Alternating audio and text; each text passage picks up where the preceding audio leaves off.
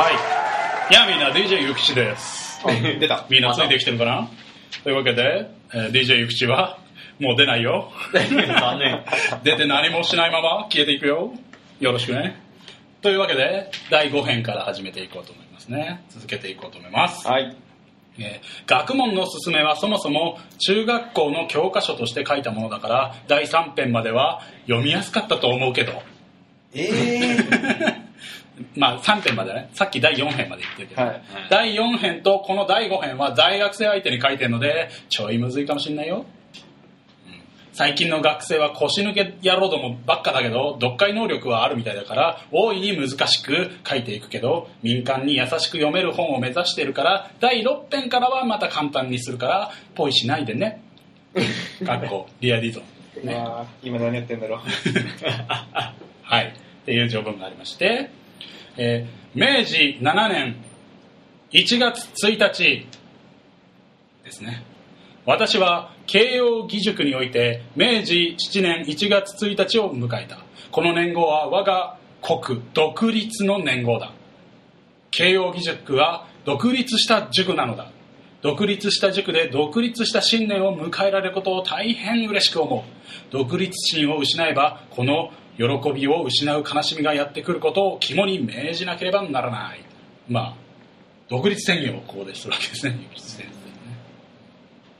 我が国は今まで戦乱の時を経て、政府もしばしば移り変わってきた。それでも国として独立してこれたのは、たまたま外国との戦争による危機がなかったからだ。外国との交流がなければ平和も戦乱も国内問題で済んだんだどんなにやれてようが日本は日本で残ったってことですね。それゆえに独立が保たれてきたのだ。例えるならば世間の荒波を知らずに育てられたひ弱な子供同然である。今のみんなは。これからは国際交流が始まり、えー比較対象が国外となる。日本と外国の文明の差を考えると国家の独立など気の遠くなる思いだ。ここで言う文明とは学校や工業や陸海軍といったようなものではないよ。それは形なく見えず聞こえず買うことも貸すこともできない。しかしそれがなければ学校も工業も軍隊も何の意味もなくなってしまうものっていうのがある。真の文明と言うべき重大なもの。それはやはり国民の独立心なのだ。独立心国国民の独立心が、えーなければいけないっていうことをまた言ってるわけね、まあ文明が栄えないって言ってるわけね。えー最近我が国の政府は懸命に学校や工業や軍隊を整備し始めた。しかし肝心の国民には未だ独立心がない。このままでは政府の作っているものには意味がなくなってしまう。形あるものばっか作ってても国民の独立心を養ってないので意味がなくなっちゃうよ。とね。そもそも日本国民に独立心がないのは政府主導で全てが行われ国民が従うだけの関係に慣れてしまったのが原因だ。国民は政府の私物のようなただ居候のような存在になってしまったのだ。居候が住む家の将来を心配しないように国民は日本のことを考えなくなってしまった。それでは愛国心が湧くわけもなく独立心など発揮する機会もなかったのだ。そしてそれが日本人の気質となってしまったのだ。根深い。今に超通じてる。足利や、えー徳川幕府は国民を武力によって支配した。みんな心から従ったわけではないが武力を恐れて上辺だけで取り繕ってきたのである。今の政府は武力だけでなく知力もあるので学校軍備鉄道鉄橋などを整備した。国民はそれを見てやはり国のことは政府に任せておけばよいとありがたがっている。昔は、えー政府のことを民間の力をくじき鬼のように恐れられこれちょっと言い方があれだね。国民が昔の政府にはこの力で抑えられて鬼のように恐れていた。で今はというと政府は国民の心を掴んでね整備とかしてるから目に見えるものを整備してるからありがたいありがたいと神のように拝まれていると。どちらにしても国民は政府に任せっぱなしという意味では同じだ、うん。独立心を養あ失って文明は衰えていく一方だ。このように国民に独立心がないままで政府主導のもと形のある文明が進んでしまえばむしろ国民の独立心は衰えてしまうんじゃないやはり政府からは文明を進めることはできないのだ。政府主導で文明を進めることはできないのだ。と言ってるわけ。しかしね末端庶民からということもできないだろう。ではどうすればいいのかというと文明は政府と末端庶民の中間にいて庶民を誘導して政府と対等に渡り合える知識のある中間層の人間が必要なんだ。西洋においても、えー蒸気動力っていうのはワットが発明したし鉄道はスティーブンソンが工夫したものだし経済学の原理を初めて研究して商業を発展させたのはアダム・スミスである。彼らは皆ミドルクラスと呼ばれる役人でもなければ力仕事をする労働者でもなくて中間に位置して知力によって社会を導いた人々なのだ。こうしたそういうものっていうのは中間層の一人の努力によって始まって民間の組織がそれを広めることによって国民の幸福とつながる。政府の仕事っていうのはそれを保護して育成することなのだ。すげえいいこと言ってる。っていうね。いわば文明を進めるのは民間であってそれを保護するのが政府である。これでこそ国民はその文明を自分たちのこととして誇れるのである自分たちが作ったものだって誇れるのは自分たちが作ったからだ外国に負けないように共に競い合い共に努力し自国で何かが発明されればみんなで拍手喝采できるのはそういう状態だ。これが目に見える文明が国民の独立心を促す正しい発展の仕方である。今の日本には全くそれができていない。わね。わかります？そんな国に住みたい。はいそう独立してるね。やっぱり住まなきゃいけない。今の日本においてミドルクラスの地位にある人というのは、まあ、知識人学者だけであるがこの学者たちがみんな危機感がない。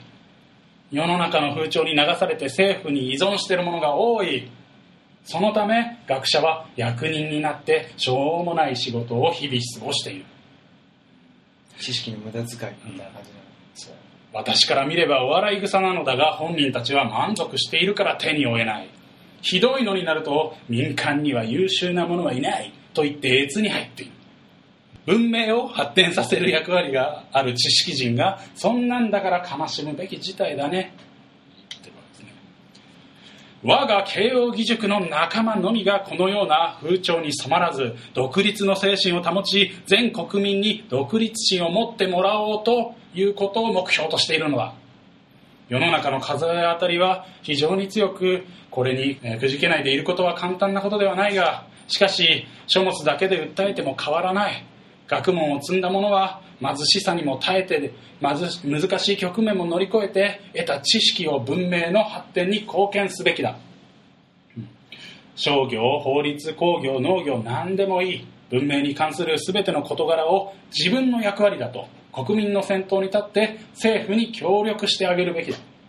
そして政府と国民の力のバランスが取れた時何とも頼りもない現状の独立ではなくて確固たる独立国家として外国に少しの引けを取ることはなくなるのである。今から数十年後の新年で今日の日本のありさまを思い出してあの頃難しいと思っていた国の独立は意外とすんなりできたななんて笑いたいもんだね。学生諸君君たちはこうした目標を持って頑張ってもらいたい。元気ですか、ね明治7年1月ですね。すごいな、この当時にこんなこと言ってんだもんな。慶応義塾生にこういうことをこう訴えてるわけですね、まあ、義塾生だけでもなく学者にも訴えてるんですけどね、はい、これで第5編終わり。さあ第6編から簡単になりますよって言ってたんでその第6編 いきますけどね、うん、全然変わんないんだけどね、えー政府は国民の代表なのだから民意を反映すべきであるねわかります？その職務職務は罪人を処罰して罪なき者を保護することにあって平和を維持することにあるわけです。だが世にいる大勢の罪人を相手にするのは膨大な費用がかかってくるでしょ。平和の維持や役人の給与も含めてその経費を国民は税金という形で納めてますね。これは国民と政府の約束事なわけですよ。また国民の代表として政府に平和の維持を託しているんだから政府の作った法律を守るのは当然国民の義務だよね、はい。盗賊を牢屋に入れることも人殺しを捕まえて死刑にすることも政府の権限で行うものだよね。つまり裁判をするってのは政府の権限であって国民はそういうことを勝手にしちゃいけないんだよ。だから悪人が憎いからといって自分たちで勝手に殺してしまったり裁いてしまってはいけませんよ。それはリンチというまあ、かっこ私刑死刑。うん。リンチといって国の法を犯すことになりますよ。文明国家においては法律というのは極めて重いものなんだ。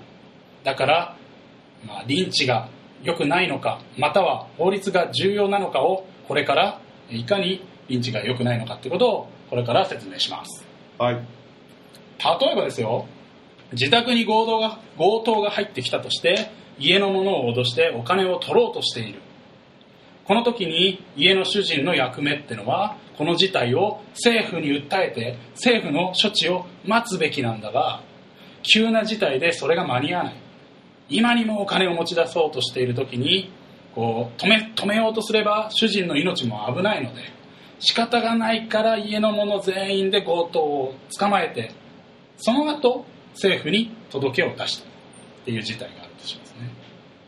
で強盗を捕まえる時に棒とか刃物を持って強盗を怪我させたり場合によっては殺してしまうこともあるのかな。うん。だがこの場合には正当防衛ということが認められますよ。うん。罪にならないですよ。だがしかし捕まえた後に怪我をさせて殺してしまったりした場合はそれは自分で裁いたことになっちゃうんですよ。それは罪なんですよ。っていう説明ですね。わかりやすい。わかりやすい。またある国に10円を盗んだら鞭で100回叩かれるっていう法律があってもう一方で人を、ね、足で蹴って顔面を蹴ったら、えー同じく鞭100回っていう法律があったとした場合10円を盗んだ強盗を捕まえて怒りのあまり足で顔を蹴ってしまえばこの国では強盗も100回叩かれて主人も100回叩かれるのである。まあ、つまりそれほど法律ってのは厳しくこう厳重なものなんですよ。っていう話ですね。このように考えると仇討ちが良くないってことはわかるでしょう。たとえ親を殺された子供といえども犯人を裁くことはできませんよ。そういうことをすれば政府との約束事を破ることになりますよ。もし政府が犯人をひいき裁判とかでねひいきするようなことがあればそのこと自体を政府に訴えなきゃいけないんですよ。徳川の時代に浅野家の家来が主人の敵討ちをして吉良上野之助を殺したことがありますね。赤穂浪士の話。世間では赤穂の義士として褒めたたいたがこれは大きな間違いじゃい。当時の政府は徳川幕府であって浅野匠の神も吉良上野之助もその家来で、えーみんな日本国民なんだから赤穂浪士は切腹の裁判が不服だって政府に訴えなきゃいけなかったんですよ。場合によってはねその時代だからそう訴えた家臣も切腹を言い渡されたかもしれませんよ。しかしねその四十七士一人が訴えて切腹させられまた訴えて切腹されられさせられっていうことを命がけでそれをやっていればいくら悪かった政府とはいえまあもう一度審議をしてくれたはずでしょう。本来であればそれが本当の義士なんじゃないですか。法を犯してキラを殺したということは国民としての職分を超えてますよ。って言ってるわけですね。まあ幸いにしてね徳川政府はこの乱暴集団って言ってます。赤穂浪士を。この乱暴集団を処罰してねこう復讐殺し合いのスパイラルを止めることができたけどキラと浅野の復讐のスパイラルを止めることができたけどももし徳川がこの赤穂浪士を処罰しないで許していたらこの国はリンチだらけの無政府無法国となっていただろう、殺し合いが続く感じになっちゃまあ、それを許しちゃったら政府もなければもう国としても存続できないと勝手にみんなが裁き合って勝手に殺し合って政府が良しとしてればねっていう話、まあそういう話がここにある。リンチの中でも最も許されがたく政治にまで害を及ぼすもの。それは暗殺だ。金銭のためや私利私欲のために暗殺する場合は犯人が自分が罪をやっているって思っているからまあ良くないけどもまだマシな方なんだけど政治家を思想の違いだけで暗殺する。さらにそれを天中などと得意になっている輩がいる。で世間ではさらにそれを称賛している奴らすらいる。頭が悪すぎる。何度も言うけども法を守ることができない人間が国のためになるわけがない。どうやっても政府に訴えるべきなんだ。そういう輩は大抵真面目だけども物事をあんまり知らなくて国を憂いているが解決方法が分かっていないと。ネトウヨだって言ったわけですね。大丈夫ですか？うはい。また取り締まりに怯えるだけで法律の尊さを知らない者は何かで警察に捕まると反省するよりも運が悪かったななんて嘆いたりす。る取り締まりに怯えてるだけで法が重要だって分かってないとうん。捕まった時に運が悪かったななんて嘆いたりするああなるほどね。あげく法律の抜け穴をこう探し出して内緒だけどこの方法やれば実は法律くぐれんだよなんて言い合って笑い合っている輩もいると。確かに法律は複雑だしそういうことできるかもしれない。しかしそういうことを続けていけば国民全体が不誠実となりいつか法を犯しても平気となっていくのだ。だ小さいことだろうが何だろうが法律ってのを軽視していくとやっぱり無政府無法状態になるっていうことが言いたいんだね。立ち小便禁止の法律を軽く見てねいる人もいるけどそれは法律である以上守んなきゃなんないんだ。だから政府は法律をなるべく分かりやすく作んなきゃいけません。一旦そして決めたならば決めたならば厳重にそれを取り締まるべきである。その上で国民に理不尽な法律はができてしまったら政府に遠慮なく国民は訴えなきゃいけない。以前慶応塾に慶応義塾にもこういう事件がありました。家族家族わかる公家とか家族出身の太田君って人がいてね。太田君が個人の寄付でアメリカ人教師を雇ってくれた。でほとんどの手続きを終えて東京へ、えー書東京府東京都今でへ書類を提出したと。で文学科学の分野で教師とするには資格が足りないので許可できないって政府から言われた都あ都から言われたで単に語学教師だったらこれ実は問題なかった。でそこで私はこのアメリカ人は当塾の生徒に教えるには十分な学力があるんですよ。で語学の教師として申請すれば通るんだけども私は役人に嘘をつくようなことをしたくないから許可をもらえないかって福沢先生は申し込んだ。ところが結局役人仕事で許可は下りなかった。で雇うことができず彼はアメリカに帰ってもらった。せっかく太田君のが、ね、行為でやってくれたことも無駄になり数百人の生徒も失望をせざるを得なかった。全くもってバカバカしいことであるのでまあ近日再提出つもりではいるんだけども。この件は義塾の集会の中で書類を単に語学と書いていけば通るんだから生徒のためにもなるんだからそうすればいいじゃんっていう意見も当然出た。結局役人を騙すような恥ずべき行為だっていうことによってそれはやめたんだ。法律を守るのは国民の本分であってそれを逸脱するっていうのはこの私の教えに反することだからねっていうことで諦めた事件ってのもあったぜって最後につけてうん。私はそうやって守ってんだよっていうことを言ってる。これが第6編明治7年の7 2月ですね。法律に関する講習みたいな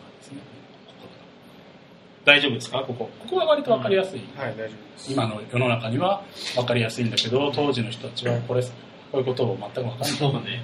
なんかね、仇討ちとか暗殺とかね。赤穂浪士を良しとしていた。まあ今でも良しとしてた。んですけど、にこれね結構これは勇気のいることで当時としてみれば、まあしかも土地も近いんでね福沢先生のね慶応義塾は最初築地にやっていたので赤穂浪士と近いらしくて結構やばい状態に追いやられたらしいんだけど、暗殺されかねないですよね。うん、されかけたりもするんだけど、まあ福沢先生は堂々とこう書いていくわけですよ自分の意思を。そういう性格の持ち主であったりもするんですね。じゃあ第7編いきますよ。はい。国民の役割についてこれから述べます国民には一人で2つの役割があるんです。これを会社として例えてみましょうか。いいですちょっとここから頭使ってください100人の国民が1つの会社を作って相談の上で会社の決まり事を作ったとしますね。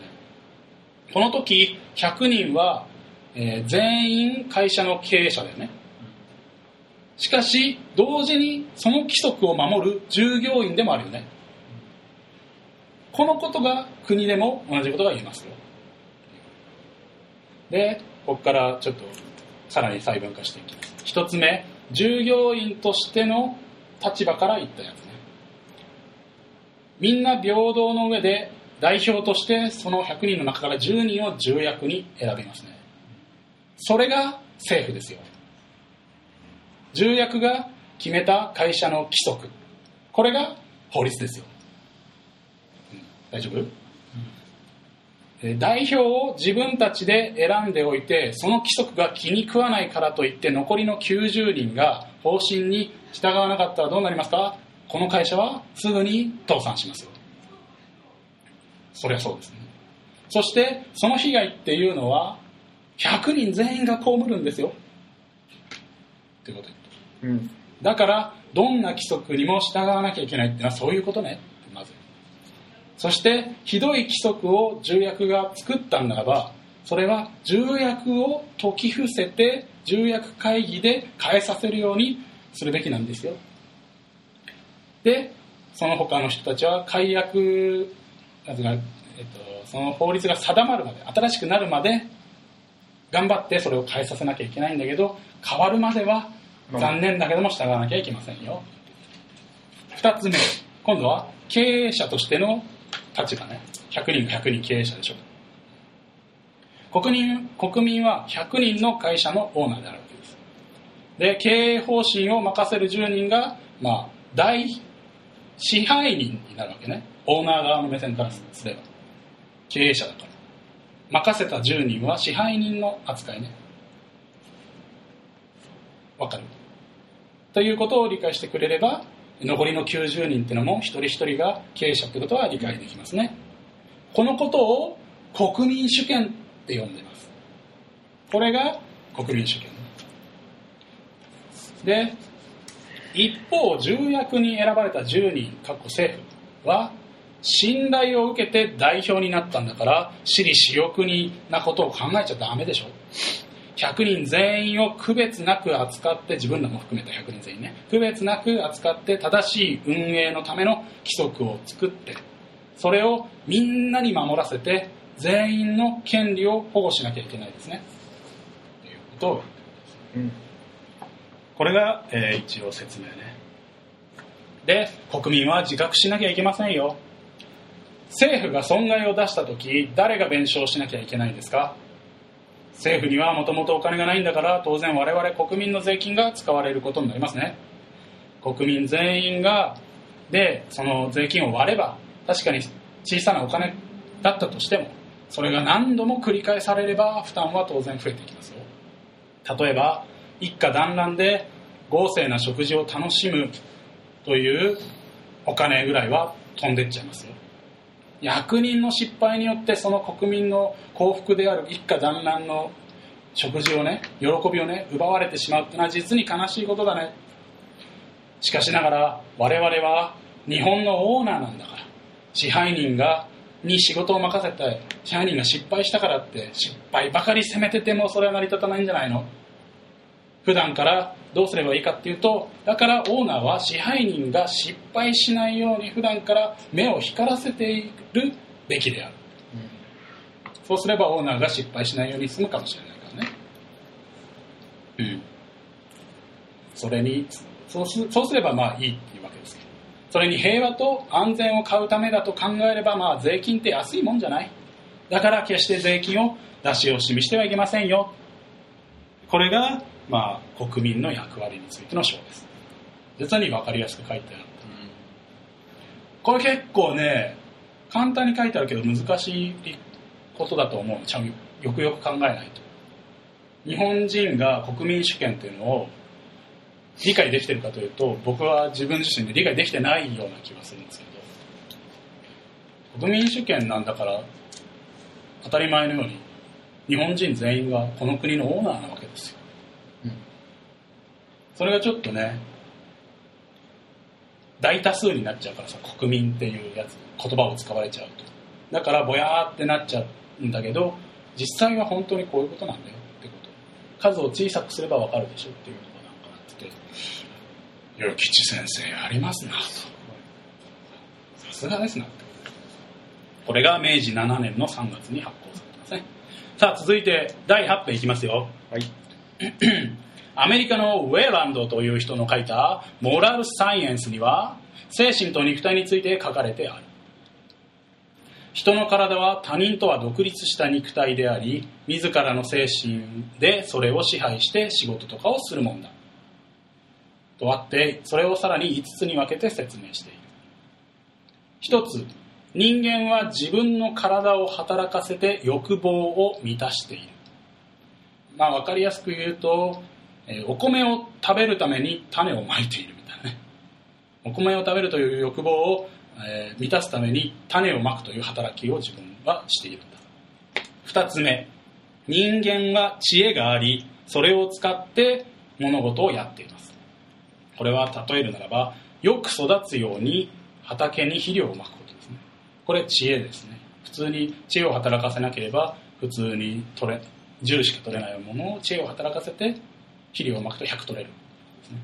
でね3つ目。人間には欲望がある。それが全ての原動力となっている。これはお米その自体を作る動機ですね。欲望がある。それが原動力となって種まいたり肥料をまいたりすると。で4つ目。人間にはモラルがある。これは誠実さがある。これが欲望を抑制している。抑えている。これがなければ自分ばかり利益を貪って貪って他人に迷惑をかけてしまう。うん。5つ目。人間には意志がある。何をやるかにあたって自分で決心しなければ何も始まらないわけだから人間には意志がある。これがモラルサイエンスの5つ目でこの5つは誰でもが持っている性質であってこれらを自由に使って自分が自由にこう使えることによって一心独立と言える。独立した個人同士が相手に迷惑をかけないように限度を持って生きていく。この権利を人間の権利という。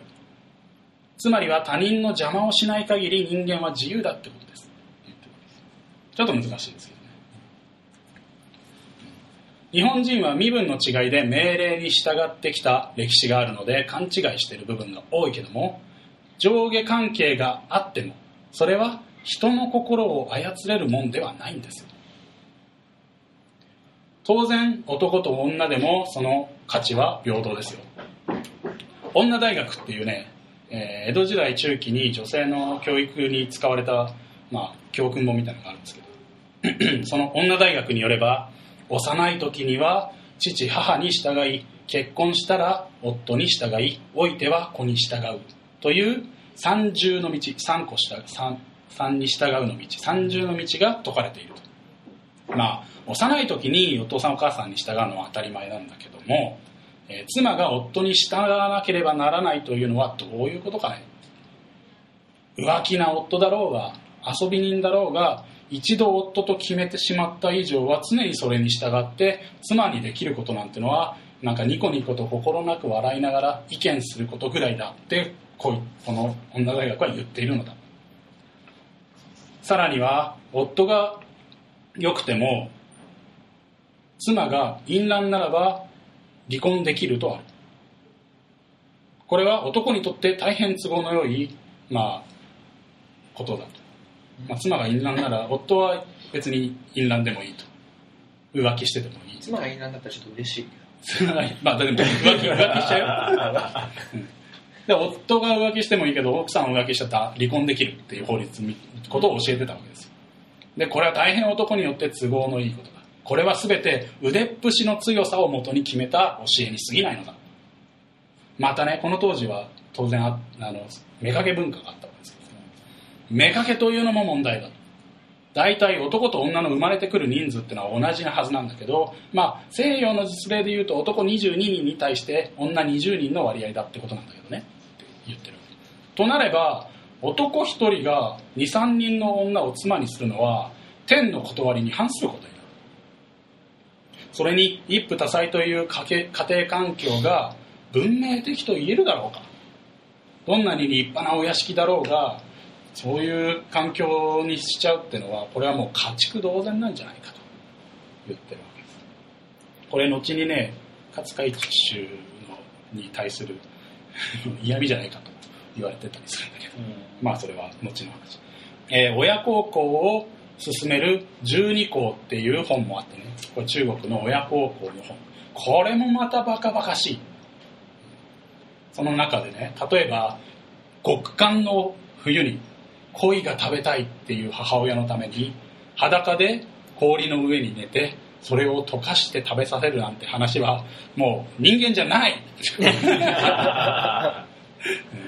夏の夜にね蚊帳を蚊の蚊帳わかる？蚊帳を買えないからといって自分にお酒をこう吹きかけて蚊をこうおびき寄せて母を蚊から守った話なんてのもあるけどお酒買う金あんなら蚊帳買えばいいんじゃね？あと自分が無職でねねどうしようもなくどうしようもなくお金が稼げなく親を養う食べ物がないからといってその自分の子供を口減らしのために生きながらに穴に埋めようとする話なんてのはもう鬼の所業だ。これは中国の親孝行の話でね。このさっきの女大学とこの親孝行の話。つまりこの本も上下の関係を厳しく説いているものである。これはね儒教の教えなんだよね。つまりここでは諭吉先生は儒教の教えに対してちょっと古臭いっていうかバカバカしいぐらいだっていうことを言い出してるわけですね。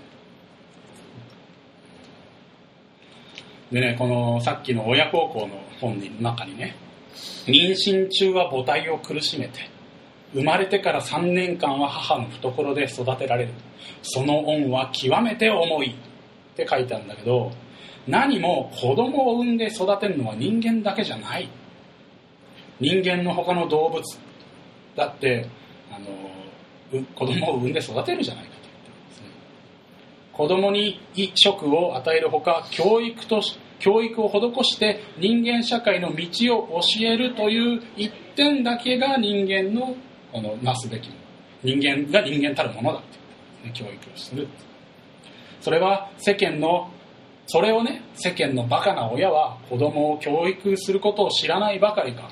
酒や博打と悪い見本になってえー、挙句借金まみれになって家庭崩壊を招いてねそれでも親を助けるのは子供の務めだ。と親孝行を強いるなんてのはずうずうしいにも程があると。さらにそれに逆らおうとすればねこう価値観が間違っている世間までもが加担してその子供を責めたりする。あるいは親なんか適当に騙しておきゃいいんだよなんて割り字を入れてくると。それが正しい人間の家庭だと言えますか？と言ってるわけね。そ何が言いたいかというと以上のこの2つのことっていうのは封建制度の上下関係を過度に重視したことによって起こった弊害なんだよ。うんってことを説明したかったんです。それが明治7年7月にあ4月に出された第8編です。さあ第9編。いきますよ。どんどんこうさっきから思ってると思うけど同じことを言ってるようでだんだんだんだん深くしていって第9編いきます。学問の本質とは何か？中津の旧友へ送る文ですね人間心身の働きは2つに分けて考えることができますよ。1つ目は個人としての活動ですよ。2つ目は社会の中での活動ですよ。1つ目個人として自分の心身を使って衣食住を求めるのは当然ですね。しかし人間は自然界の恩恵を少しだけ工夫して使ってるに過ぎないのでただ単に生活が遅れるっていうことはそんなに難しいことじゃないよ。言ってるわけ。自慢するようなことではないよ。ただ単に生活するだけでは。もちろん独立した生計を立てるっていうことは基本で、えーあるけどもしかしそれは考えてほしいんだけど鳥や獣と、まあ、要は同じなんじゃないのってことです。鳥や獣や昆虫だって自分で食べ物を得てるでしょ。アリに至っては将来のことを考えて冬を越すための食料を住処に蓄えてさえいるでしょ。そして世の中にはアリと同じ働きで満足しているものもいますよね。一例を挙げますよあ一例を挙げますよ、えー男子が成長して社会に出ると就職します。でえー家族友人の援助から独立して自活することになりますね、えー相応の衣食住を手に入れて家財道具も揃えて結婚したりします。贅沢もせずに倹約して子供にあんまりお金をかけられないけれども程度の学問を教えて教育を受けさせて、えー不足の急な出費に備えてお金を貯めた。これでどうにか細々とはいえ平穏無事に暮らせるとこの暮らしに満足をする。世間もまるで立派な仕事を成し得た人のように自立して素晴らしいって言うんだろうね。私から言わせればこの人はアリと同じことをしてるだけです。よ、アリより優れてるとは言えないね確かにそれなりの生活を得るために額に汗して働きいろいろと悩んで苦労したこともあるだろう自立したという点では何の恥じることはありません。だけども自分の生活だけ確立して満足しているのならば人間は生まれて死んでるだけだ。なぜなら生まれた時と死んだ時の状況はそれほとんど変わってないからです。世間がね。世界がね自分だけで満足して終わってるわけみんながこのような生活を子々孫々と続ければ村も町も少しも変わらず授業を起こすこともなく船も橋も作らず自分の一家以外の何の関心もなく生まれた痕跡すら残せないだろう。西洋には世の中の人みんなが自分のことだけに満足しその小さな満足で納得しているならば今の世界は始まった時と違いはない。というのがあるが全くその通りだよなるほど。間違ってはならないんだけども満足を求めるにも度が過ぎれば強欲ということになる。大事なことは自分の心身の満足を推し進めて世の中の役に立っていくことを目指すことでそれをしないで甘んじている者は私に言わせれば愚かな虫けらだ厳しいね。いやーでもなんわかる気もししないでもないですね、これは。うん。これが、えー人間の心身の働きの一つ目の個人としての活動に対する言葉。次二つ目社会の中での活動に対する言葉いきます、えー人間は性質として集団を作りたがり孤独を嫌う。夫婦親子だけでは満足できないで他人と関わっていってそれが社会というものを形成していきます。社会ができればその一員として当然義務も生じてきますよ。何かにおいて社会にそれは貢献しなきゃいけませんよ。自分が何か才能があればそれを使って他人を社会を幸せにしたいと考えるのは人情でありますね。たまに意図せずに後世の人に恩恵を残す人もいます。そうした人情があるからそうした人のために尽くそうという人情があるから公共事業ということができるわけですね、まあ、つまりいろんな、ね、道路の整備するのだってみんなのためだったりするわけだし。親からの遺産とは違って文明の遺産っていうのは世界中の過去の人々の努力で文明の遺産っていうのはできてます。それはとても大きいものなんですよ。我々は日光や空気のようにただでその恩恵を今預かっているんですよ。文明の恩恵をね。昔から多くの有能な人たちは努力を積んで世のため人のために尽くしてきました。ただ自分の生活を豊かにするだけで満足をしなかったわけです。社会における自らの責任を重んじ志高く生きてきたわけです。戊辰戦争を経て明治維新となった今こそ学問の道を推奨し全国民を導かなきゃいけません。学者諸君学生諸君社会のために勉強というものはするんですよ。という深い。深いね。自分のために勉強じゃないんですね。貢献しなければアリと一緒ですよ。うん虫けらだその勉強して世の中に使って役立つってこそうん。アリを超えた。存在である。まあ忘れてはいけないのがこれは全て国国というものを守るっていうものからの導きでどんどん降りていって国民まで政府まで行って国民まで行って今度個人のことをこれを踏まえて独立しようぜ。こういうことが国民がその意識せずに自分たちだけで生きてたら結局最終的には国なんてものはできないですよっていうことに結びつけるためのこの細かい作業をしてたりするわけですね。これは明治7年の5月。さあ僕の声もだんだんいい感じになってきましたね、頑張って。はい、第10編です。はい。第9編では自分や一家の生活の維持安定だけで満足してはならないっていうことと人間には過去未来に約束過去未来への約束ともいえる大きな役割があるから社会の一員としては世の中のために尽くさなければならないということこの2つを言いました。わかりますか、はい。えー西洋諸国と渡り合うためにはより志を高くあるべきだ。今のように洋学者が不足してくるとちょこっと勉強した生徒がすぐに役所に入っていい給料をもらう需要と供給の問題でもあるし全ての学者が無能だとは言わないが彼らがもう45年勉強してちゃんと実学を身につければいつか西洋諸国と渡り合える日も来るだろう。今は何をやるにも外国人を高い給料で雇って教えてもらっている。明治ね。足りない部分を補ってもらってるなんて言うけども実際何一つ勝っていないに等しい鎖国を解いたばかりで仕方ないかもしれないけどもこれを自国のみで行うこと。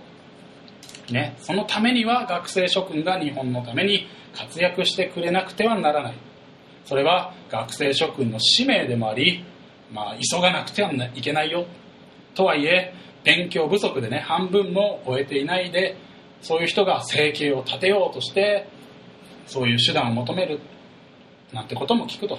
才能のある若者がそういう早熟ゆえに小さな満足に走ってしまうってことは、まあ、国家の損失だ。ね。貧しさに耐えながらもでも学問ってのはできるでしょう。洋食に憧れてそういう風になっちゃうんじゃなくて麦飯を食らい味噌汁をすすっても文明のことを学んでもらいたい。と言っています。これが短いですけど第10編。明治7年の6月。続いて第11編。ここまで人間の身分や上下関係が元でいろいろな害を及ぼしているっていうことは書いてきましたね。はい。しかしだからといって必ずしも権力者が悪意を持って支配していたわけじゃないんですよ。権力者は基本的に世の中の庶民はみんな無知でお人よしだと思ってますそれゆえに庶民を、えー指導して援助して教育することが自分たちの役目だと思ってるはずですよ。例えば親子関係のように何もわからない子供をね親が従わせてるような感じに思ってますよ。子供は親の言う通りにしていればまるで天から物が降ってくるかのように服を着せてもらえてご飯を与えてもらえて何不自由なく安心して生きていくことができますね。親からしてみれば命にも変えられない我が子であり教えを施したりね教えを諭したり叱ったりするわけです。これらは全て真の愛情から出る行為ですね。実に美しい姿だからこういった親子の上下関係には何の問題もありゃしませんよ。地位や身分を主張してくる人というのはこの関係をそのまま社会の人間関係に当てはめようとします。一見正しいようだが実はそこには大きな間違いがありますよ。なぜならその関係は知力の発達した親と未熟な子供の関係だから成立しているだけであって他人の子供やもちろん、うん我が子であったとしても知力がついてくればそうはいかなくなってくる。さらに成人した他人であればなおさらその関係っていうのは難しくなってきますよ。世の中の人間社会はみんな成人した大人同士の関係性だからここに実の親子関係は成り立たないんです。それがね、まあ、難しいと分かっていても、まあ、現実現できれば美しいことだからそうしたがるのも分からなくはないけどもそれが封建制度の生まれる原因なんですよ。つまりは封建制度が生まれてくるのは悪意からだけではないんですよ。人間の理想の想像から生まれてきてたりもするんですよ。中国ではまさにこの家族のような支配を理想に掲げた政治を行っている。民への愛情をもとにして飢えた時には米を与え貧しい時にはお金を与え教育をしていい食事を供給する。民はそれを受けて何にも考えずに政府を信じて平穏に暮らす。まさに楽園のようなイメージですね。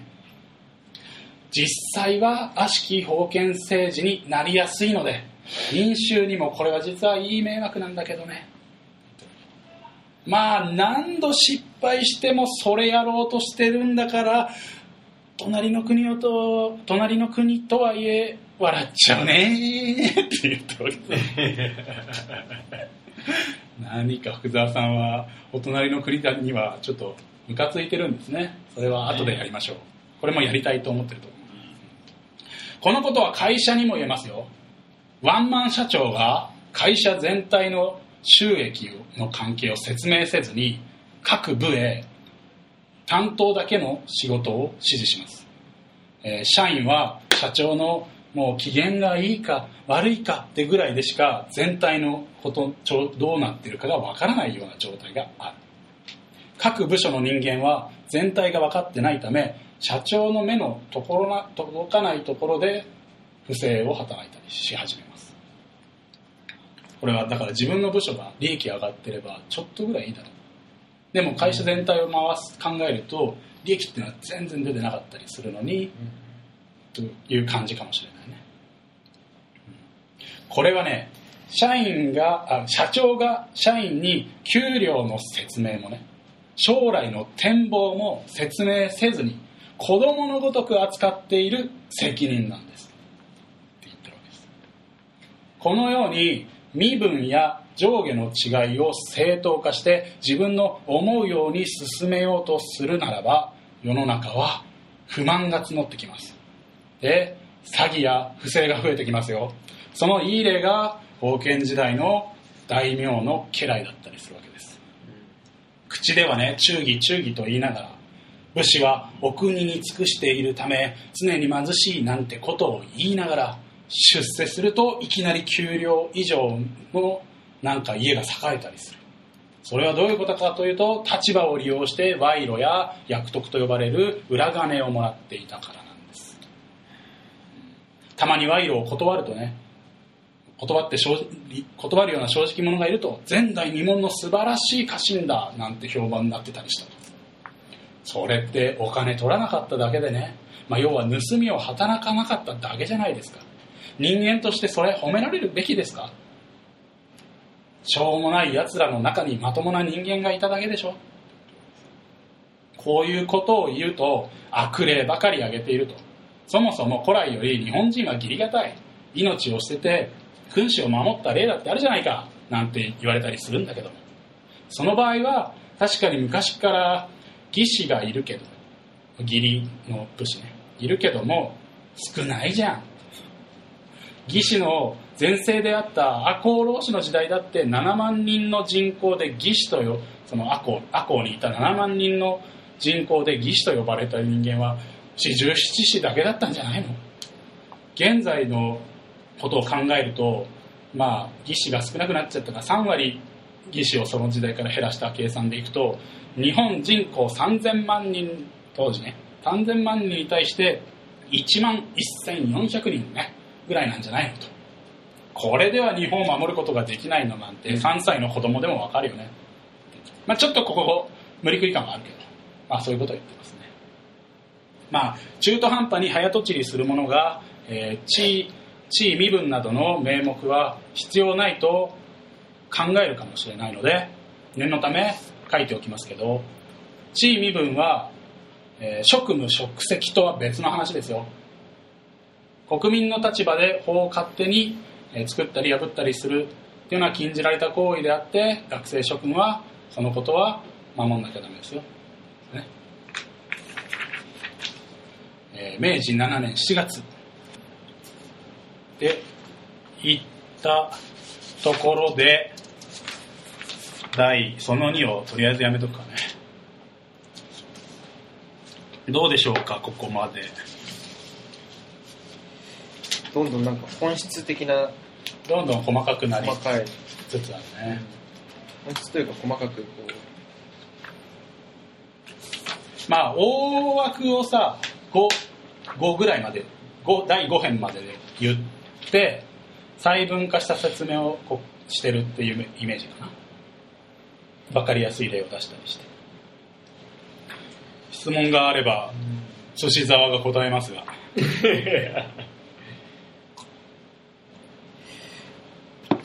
でも働いたりする上でもこういうことは全然気にしていかなきゃいけない部分があるし、まあ会社の例に例えたとこなんてのはうん。結構リアルな話だったりするよね、実際ワンマン社長ってのは多いからね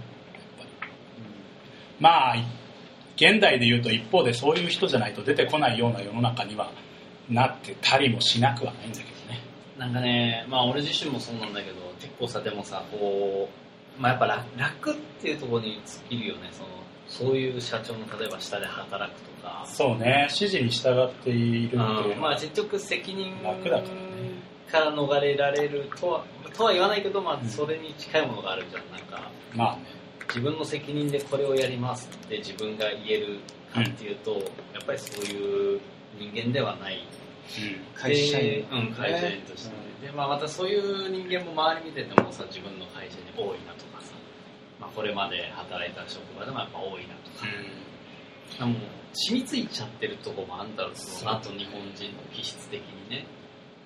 話それをねなん、えー、と説明するとそれをかうん説明すると、これはねやっぱり福沢はうん。国の例として会社を出しているわけです、で分かりやすく言うとやっぱりそういう人たちばばっかり従えてワンマン社長いていいんだけどその下の人たちが全体像を理解した上で命令を聞いているならいいわけ。うんうん。うんあの部の人はああいう仕事をやっていて俺はこういう仕事をやっていてあの部の人がそれを最終的にまとめてあの商品になって経理部の人はこういう売り方をやっていて営業の人が今こういう戦略でやってるね。だから、えー納期まで明日明後日って明後日までの納期なら俺ここでやんなきゃダメじゃん。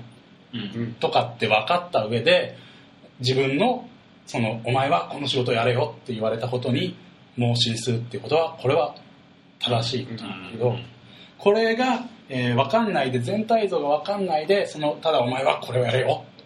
あさってまでにこれやるよ。だけを聞いてやっていると要はダメなんですよ、その国全体がとても成り立たなくなるでしょ。ってあ会社全体がね。これを国にやると同じじゃん。うん。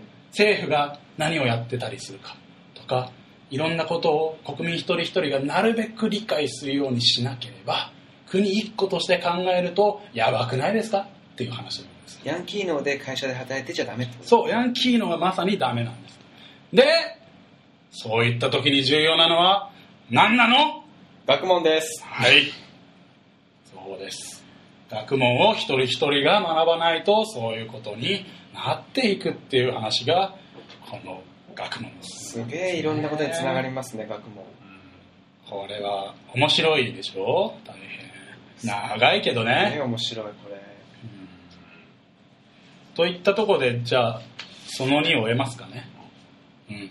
えー長いですが引き続きねその3もしかしたら、えーその4はないと思う。その3聞いて最後の感想編ぜひ今回聞いてもらいたいと思うんでそこまで聞いてください、えーとりあえずその2終わります